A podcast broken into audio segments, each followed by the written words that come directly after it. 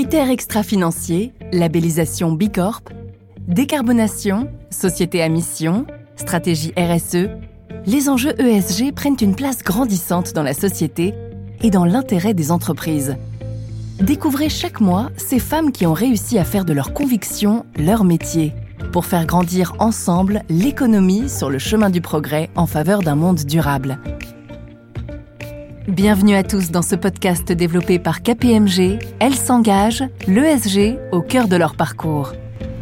Le numérique est responsable de 4% des émissions mondiales de gaz à effet de serre et la croissance des usages promet un doublement de cette empreinte carbone d'ici 2025. Or, globalement, si l'on en croit le dernier rapport du GIEC, le capital carbone de l'humanité a déjà fondu. Ainsi, elle a été l'une des premières à alerter politiques et décideurs sur les dangers de la pollution numérique enjeu encore mal connu et dont l'impact est sous-estimé. Inès Leonarduzzi, CEO de Digital for the Planet, nous fait l'immense plaisir d'être à nos côtés pour illustrer et nous sensibiliser à cet ennemi invisible, encore trop peu connu, mais bien réel. Bonjour Inès, je suis ravie de faire ta rencontre et euh, le but de ce podcast est d'inspirer euh, à travers ton parcours et les engagements que tu portes. Euh, donc tu as un parcours très riche. Entre tes études de lettres, de chinois, d'art à New York, est-ce que tu peux te présenter pour commencer et nous parler de ce parcours et ce qui t'a amené vers le numérique environnemental? Bonjour et merci de m'accueillir sur ce podcast. Je suis très contente d'être là. Mon parcours, il est, euh, il est jonché de, de, choses improbables. Je pense que c'est un concours de circonstances euh, et il y a plein de malentendus aussi. J'avais pas prévu de, de travailler ni dans le numérique ni dans l'art. Ça m'est tombé dessus un peu par hasard. Euh, en effet, j'ai étudié la littérature et le, et le chinois mandarin à l'université. Je suis ensuite allée aux États-Unis, à New York où j'étais fille au père et je devais rester qu'un certain temps. Et en fait, la famille m'a proposé de rester plus de temps. Et donc, ils m'ont proposé de, m'offrir des études et notamment, euh, j'ai pu étudier l'économie et euh, les marchés de l'art et comment on les manage euh, là-bas. Donc, c'était premier malentendu. et là-bas, du coup, je fais plein de rencontres. mes parents n'étaient pas des gens de réseau, ils n'étaient pas dans des hautes sphères comme la culture l'est ou le numérique par ailleurs, hein, qui sont des milieux très élitistes. L'environnement dans lequel j'ai œuvré ensuite, l'écologie s'adresse, c'est toujours d'abord adressé euh, aux personnes euh, les plus privilégiées parce que ça ne sont pas des enjeux de vie pour les personnes qui cherchent d'abord à boucler leur fin de mois. Donc j'avais pas tout ça. Ensuite, donc je pars à Hong Kong monter ma première start-up dans l'art avec deux copains. Parce que finalement, bah, de fréquenter ces écoles-là à New York, bah, je me fais copine avec euh, le gratin, la jeunesse dorée new-yorkaise, on monte cette start-up. Hein, j'ai pas du tout conscience qu'on parle avec des fonds d'investissement hongkongais. On dit qu'il faut faire venir des artistes de Minsk, de Biélorussie, de Rabat au Maroc, de Buenos Aires en Argentine. Moi, je dis OK. Euh, je prenais des vols charter, on les faisait dormir chez nous. On avait un, un studio à Wanshai. Enfin, c'était une époque formidable. Je rentre en France. Je continue à me former un peu en management des entreprises et je rentre ensuite dans les grands groupes, donc LVMH, Kering, sur des enjeux de numérique, de retail. Euh, je touche un peu à tout. Ensuite, je me mets à mon compte. Souvent, on se dit, euh, se mettre à son compte, ça demande de l'audace, il faut avoir confiance en soi. Mais pas du tout. Moi, je me suis mise à mon compte parce que je manquais terriblement de confiance en moi. Et à un moment donné, je, voyais, je faisais bien mon travail, j'étais appréciée, mais c'était comme si j'étais à côté de la plaque sur le plan politique. Aujourd'hui, je fais du lobbying éthique, euh, où je rentre à l'Assemblée nationale, je suis dans des conseil d'administration, je, pilote des comités éthiques pour des entreprises du CAC 40. Enfin, c'est quand même drôle une fois que je vous ai raconté tout ça. Mais à ce moment-là, je réalise que j'ai rien capté à ce qui se passe de manière informelle, les leviers de pouvoir informel des entreprises, c'est-à-dire pas ton job sur ta carte de visite, mais comment ça se passe et comment on se fraye un chemin vers la réussite. Et je me dis du coup tout simplement que c'est pas pour moi, donc je m'en vais, je me mets à mon compte. Euh, donc moi, l'entrepreneuriat, il démarre avec ça. En 2015, tu fondes une association visant à promouvoir l'entraide professionnelle entre femmes. Quels sont les obstacles que tu as pu rencontrer dans ton parcours de femme entrepreneur et euh, comment tu as pu aider ces femmes à travers euh, ton association? J'ai pas vraiment eu d'obstacles, ou en tout cas, je les ai pas ressentis. J'ai eu l'impression d'avoir des obstacles euh, comme comme n'importe qui aurait pu en avoir. Évidemment que j'ai vu, j'ai noté parfois du sexisme, j'ai même noté parfois des des points de billets. Étant une femme de couleur, souvent on confond racisme et billets. C'est important. Par exemple, si je me pointais à une certaine époque avec une de mes collègues qui aurait été euh, blanche du même âge, on, avait tendance à penser, après avoir reçu un email d'Inès Sonarduzi, présidente, euh, que c'était elle, Inès Leonardi. Donc il est arrivé une fois, en arrivant, euh, où les deux personnes avec qui on avait rendez-vous dans une grande entreprise se ruent vers nous et se ruent vers ma collègue euh, qui était blonde, les yeux bleus, et en disant vous devez être Inès Leonardi en, en, avançant la main. et elle qui, qui, avec un air qui était tellement amusé d'un air de dire mais vous allez prendre tellement cher et qui me regarde d'un air de dire je te laisse la main. et je tends ma main et je dis non c'est moi. Inès Leonarduzzi. Donc ça, c'est amusant parce que c'est pas du racisme, c'est du billet. Et le nombre de fois où voilà, je pitchais et je voyais bien que les cinq premières minutes où je parlais, la personne en face, elle me regardait d'un air de dire pourquoi c'est elle en face de moi en train de me raconter tout ça. Oui, une fois ou deux, j'ai pitché, on m'a dit euh, mais vous avez fait ça toute seule? Encore une fois, c'est du billet et c'est pas grave. Je si on se braque contre ça, finalement, on n'avance pas. Et ce qui est génial aujourd'hui, c'est que ça ne choque plus du tout et qu'aujourd'hui, on a une vraie une diversité qui grandit euh, dans dans les sphères de pouvoir, que ce soit sur le sujet du numérique, du social, de l'environnement, de l'économie. Et ça, c'est fabuleux. Moi, je le vois. Je vois une différence entre avant et maintenant. C'est très, enfin, si tu prends pas d'auteur de vue, tu, tu, du coup, ça peut vite t'écœurer parce que tu, du coup, tu rends, euh, tu essentialises un, monde dans lequel tu travailles tous les jours autour de, quelques anecdotes malheureuses qui, en fait, ça ne veut pas dire que les gens sont méchants en face de toi. Ça veut juste dire qu'il manque de, de, diversité, euh, de connaissances. Ils ont des connaissances certaines, ça fait de des gens très intelligents, mais, mais, une, mais une intelligence très monocorde finalement, qui manque de couleurs. Je pense que le fait d'avoir eu euh, justement une enfance pas évidente, euh, sur le plan personnel, moi, d'arriver à Paris, de pouvoir euh, avoir l'occasion d'avoir des rendez-vous, de parler à des gens, c'était. Enfin, moi, j'avais déjà réussi ma vie, en fait. Mmh. J'étais déjà arrivée, donc euh, ça, c'était accessoire. Pour des gens, c'était un scandale. et je me suis toujours positionnée en disant attendez, stop, quand il y avait du manque de respect, etc. Parce que je sais mener une bataille. C'est juste que ça m'amuse pas quand ça n'en vaut pas le coup. Donc, en tant que femme, j'ai l'impression que ça a été une force d'être une femme parce que j'avais ce côté qui dédramatise. Du coup, tu, tu recentres. Euh, voilà. Et puis aujourd'hui, quand je me positionne, en fait, je me pose plus la question de savoir si je suis une femme ou un homme, ni même en face de moi si c'est une femme ou un homme. Je me positionne sans genre. Je suis une personne compétente qui parle de ce sujet et j'ai la même chose en face de moi. Et je viens là pour apprendre et pour essayer d'aider avec ce que je sais. Et c'est une démarche, pour le coup, complètement aussi inconsciente que sincère. Et du coup, ça change complètement l'état de fait parce que je ne me mets pas de barrières inconscientes. En fait, les gens pensent souvent, on va, on va pouvoir grandir une fois que le contexte changera. En vrai, on est dans le contexte. Et à partir du moment où toi, tu définis une posture qui est plus intelligente, tu te rends compte que tu deviens une locomotive et tout le monde te suit. En 2017, tu crées l'ONG Digital for the Planet, dont le but est de promouvoir l'écologie numérique en répondant aux enjeux posés par trois types de pollution la pollution numérique environnementale, intellectuelle et sociétale. Cette ONG intervient à travers un accompagnement auprès des entreprises, mais pas seulement. Elle est également présente en politique. Est-ce que tu peux nous parler des actions que tu mets en place à travers Digital for the Planet et de son évolution depuis sa création? Digital for the Planet, euh, quand j'ai commencé, j'étais toute seule dans un bureau que j'avais loué à Station F et j'avais décidé, après plusieurs années de conseils dans le monde du numérique, où j'avais voyagé dans pas mal de pays, euh, donc là, on est après le fait que je manque d'assurance et je prends mon envol toute seule. Et en fait, sur des malentendus, je vais avoir un premier client qui va me recommander un autre. Les missions sont plutôt longues et bien payées. Et en fait, euh, le temps que je termine une, j'en ai déjà une autre qui est arrivée. Et c'est assez fabuleux. Je bénéficie de beaucoup de chance. Une fois que j'ai dit ça, J'aime bien préciser que pour moi, la chance, c'est une compétence. Donc, Digital for the Planet, je la crée, cette ONG, après cette période-là. J'achève une dernière mission dans le numérique et je commence à me dire, c'est bien tout ça. Tu sais, on est en 2015, je sais pas si tu te rappelles, euh, le numérique, c'est la folie, tout le monde en veut. On parle d'innovation, on veut du digital, on veut tout digitaliser, on parle de transfo. Comme je vous l'ai dit, je voyage, donc je me rends compte de l'état du monde, des disparités euh, sociales qu'on peut avoir parce qu'on voit moins en France, même si elles existent.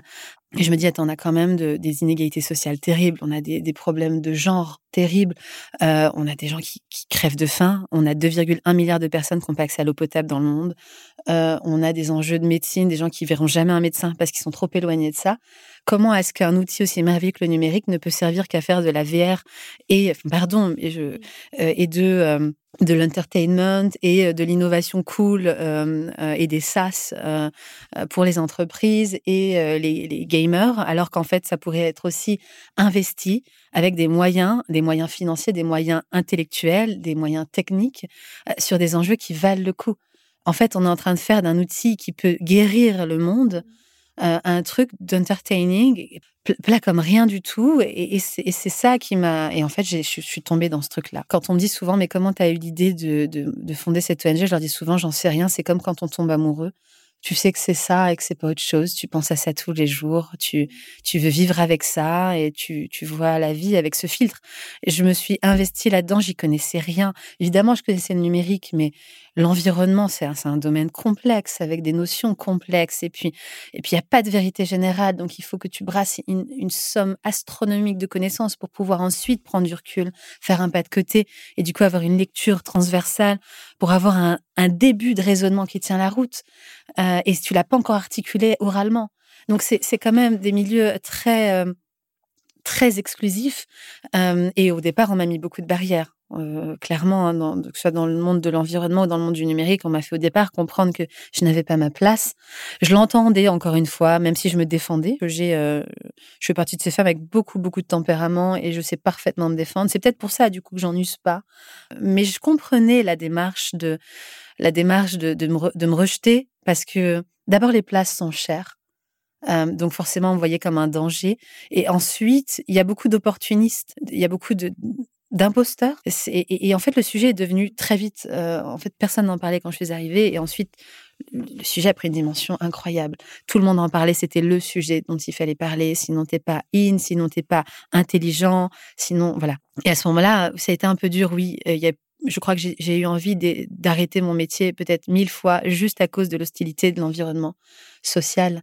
Euh, parce que je prenais des coups, je recevais des lettres de menaces, des mails, euh, euh, enfin voilà, des, des, des, des, campagnes de décrédibilisation. C'était pas du tout évident. Et c'est là où mon sens politique informel dont on parlait au tout début de la conversation, en fait, a été aiguisé. Je me suis rendu compte qu'il me manquait des compétences et que pour devenir la femme que j'avais envie d'être, il fallait que je complète qui j'étais avec des capacités, des connaissances, des compétences que, qui me manquaient.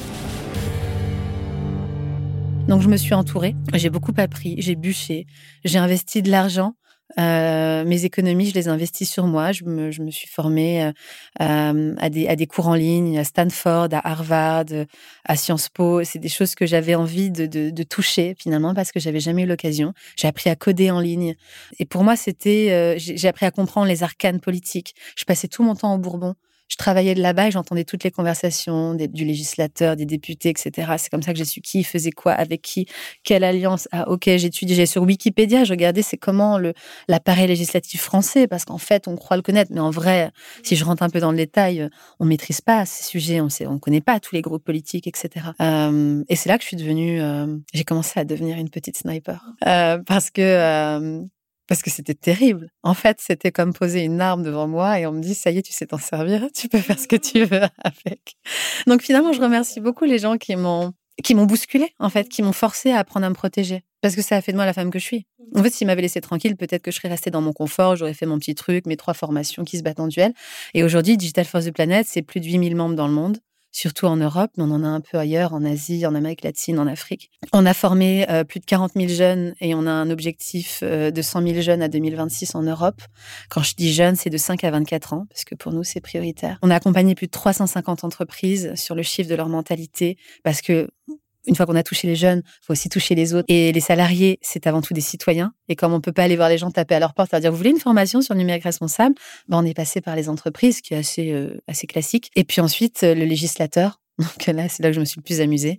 Donc la coécriture de, d'amendements. Euh, bah, d'ailleurs, on a, on a participé activement à, à cet amendement qui a été promulgué, qui est entré en vigueur sur le fait d'éduquer, enfin d'apporter un enseignement dans les écoles du primaire au lycée sur le numérique responsable. Ça, c'est un, c'est un amendement que Majda, euh, dans mon équipe, a rédigé euh, et qui a été voté.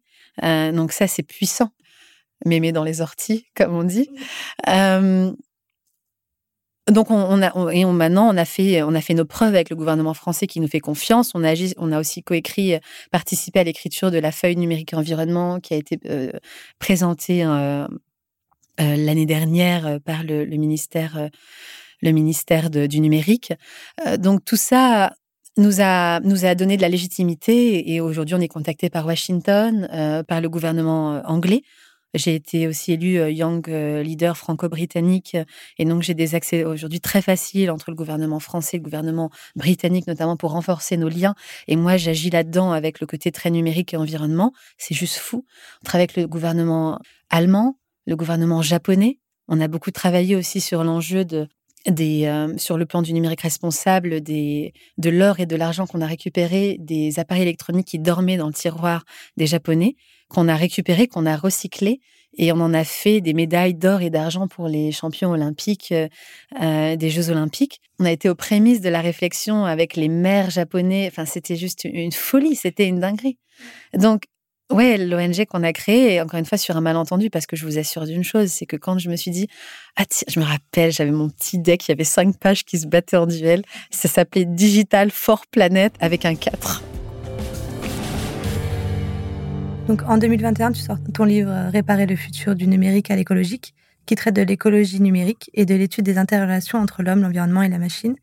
L'enjeu, donc ne pas décrire le numérique, cet outil euh, fabuleux, mais en initier le futur.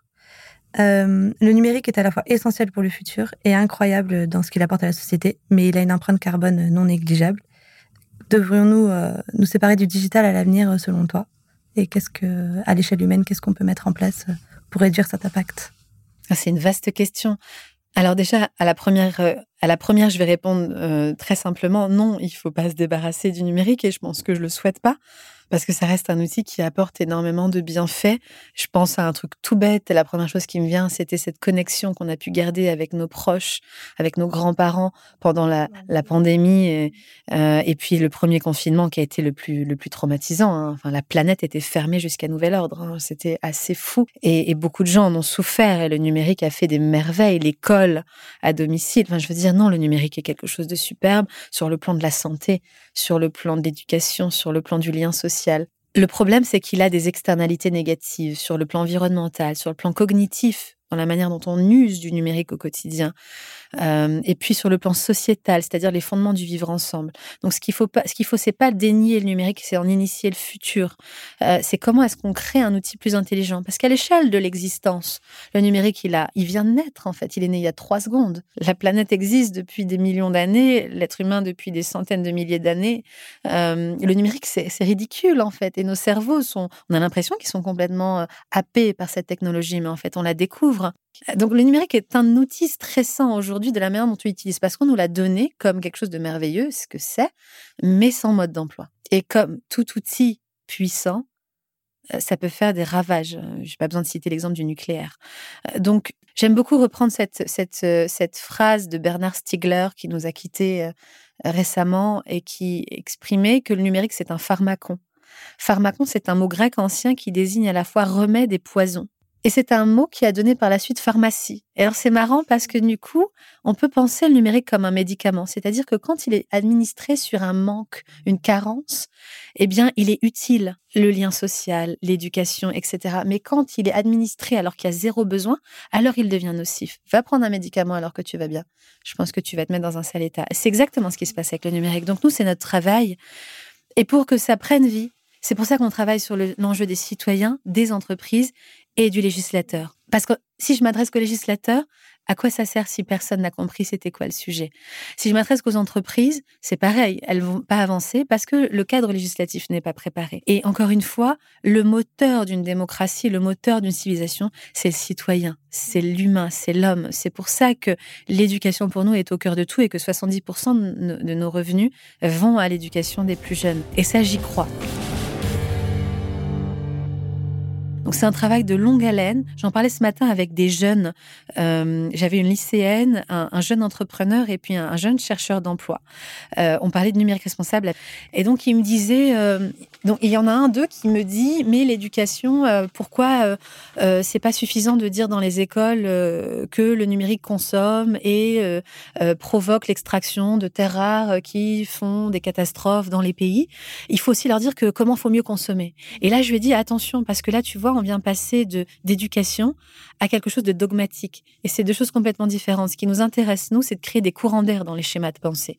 Donc, je vais te donner le maximum de données et de clés de savoir pour que toi-même, tu te construises une opinion et que tu te dises comment est-ce que je grandis. Si je te dis que le numérique, que la fabrication des appareils, justement, occasionne des, désastres sanitaires et humains, ne serait-ce que par l'extraction du coltan ou du lithium en République démocratique du Congo, en Bolivie ou bien à Dalahaï en Mongolie intérieure, que je t'explique que nos requêtes Internet, nos mails, nos likes, etc., tous les jours à l'échelle de la planète, occasionnent des centaines de millions de litres d'eau pour refroidir tous les centres de stockage de données dans le monde, dans un monde où, je le disais tout à l'heure, 2,1 milliards de personnes n'ont pas accès à l'eau potable. Quand je te donne ces infos-là, tu te crées toi-même de manière assez saine, normalement, une opinion. Mais si je te dis, tu sais, c'est mal, euh, faudrait que tu gardes ton téléphone plus longtemps, tout sauf envie de le faire parce que, un, on n'aime pas les ordres, on n'aime pas euh, qu'on pense à notre place. Donc, euh, donc, il me disait, tirer beaucoup plus vite si tu donnais tout de suite les directives. J'ai dit non, en fait, ce serait contre-productif et je, je marcherais à reculons. Et ça prend du temps. Mais, mais ce qui est durable prend du temps. On est dans un climat aujourd'hui politique et social d'affrontement, de confrontation, voire de violence. Et de plus en plus sont, deviennent adeptes de la dictature éclairée.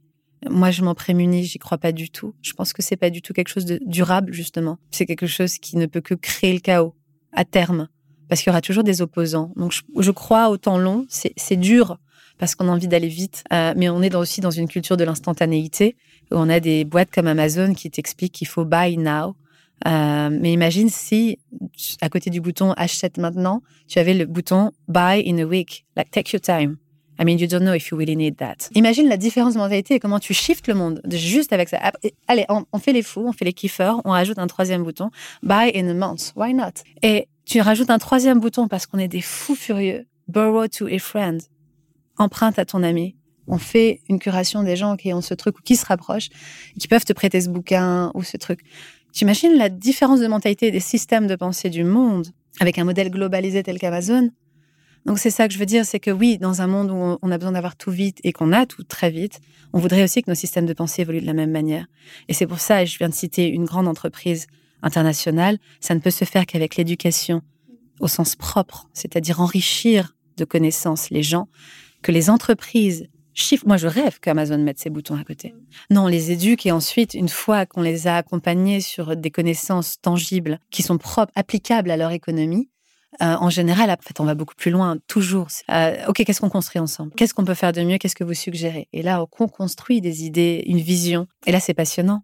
Et, ce qui est génial, c'est que le la première entreprise qui m'a demandé ça, de me dire, OK, on veut construire une vision, notre vision globale d'entreprise, c'est une entreprise publique, avec vous. Et c'était dans l'énergie. Et toi, tu es là, tu fais, et tu vas, donc tu passes des nuits à te former sur, euh, sur l'énergie, sur les nouveaux modèles, sur les cas d'usage à l'international, sur les problématiques intrinsèques et systémiques et conjoncturelles de l'entreprise, et un jour, tu arrives et tu parles à un café et les gens te regardent parce que tu, es rigolote et que voilà. Et tu ils te disent qu'est-ce que tu fais? Tu dis bah moi je suis en train de faire shifter cette entreprise et ils te prennent pour une malade et se disent mais pour qui elle se prend? Mais comment t'as fait tout ça? Et là on en revient au tout début de ce podcast où je te dis bah t'y vas. T'y vas parce que qu'est-ce que tu réponds à l'entreprise qui te regarde dans les yeux qui te dit on va faire ça avec vous? Tu peux pas lui dire que tu peux pas? Tu lui dis bien sûr. Mais ça crée une expérience et pour le coup on n'a jamais déçu. On a toujours été très honnête quand on savait pas faire on le disait. Par contre, on refusait de perdre la main. Donc en fait, on s'est créé, on s'est, a, j'ai mis trois personnes, je me rappelle, j'avais mis trois personnes sur la création de notre réseau d'experts. On avait trouvé les meilleurs spécialistes dans tous les sujets où on n'était pas bon. On avait créé du coup une, espèce de toile d'araignée géante. On peut trouver un mot plus joli. On peut. Moi, j'aime beaucoup les araignées. C'est très poétique dans beaucoup de cultures. Euh, elle est mal comprise. Euh, mais on peut parler de constellation. C'est plus sympa hein, la constellation tout de suite. Et donc, on a créé une constellation de gens spécialistes dans plein de domaines. Donc, du coup, pour ce, par exemple, pour ce brief-là qu'on avait sur l'énergie, on a ramené des tueurs à gages de l'énergie qui savait tout, euh, enfin même en dormant, il te récitait des choses incroyables et qui avait travaillé de manière pratique sur ces choses-là. En fait, je pense que la réussite, c'est surtout du bon sens et être malin. Les gens parlent d'intelligence, moi j'y crois pas trop. Des gens brillants, t'en as partout. Des gens malins, t'en as moins. Et euh, c'est peut-être ça qui fait, qui peut expliquer la différence. Merci beaucoup Inès, c'était très très intéressant. Ah, avec plaisir, merci beaucoup. Vous avez écouté Elle s'engage, l'ESG au cœur de leur parcours, un podcast proposé par KPMG. Retrouvez tous les épisodes sur l'ensemble des plateformes d'écoute et sur kpmg.fr.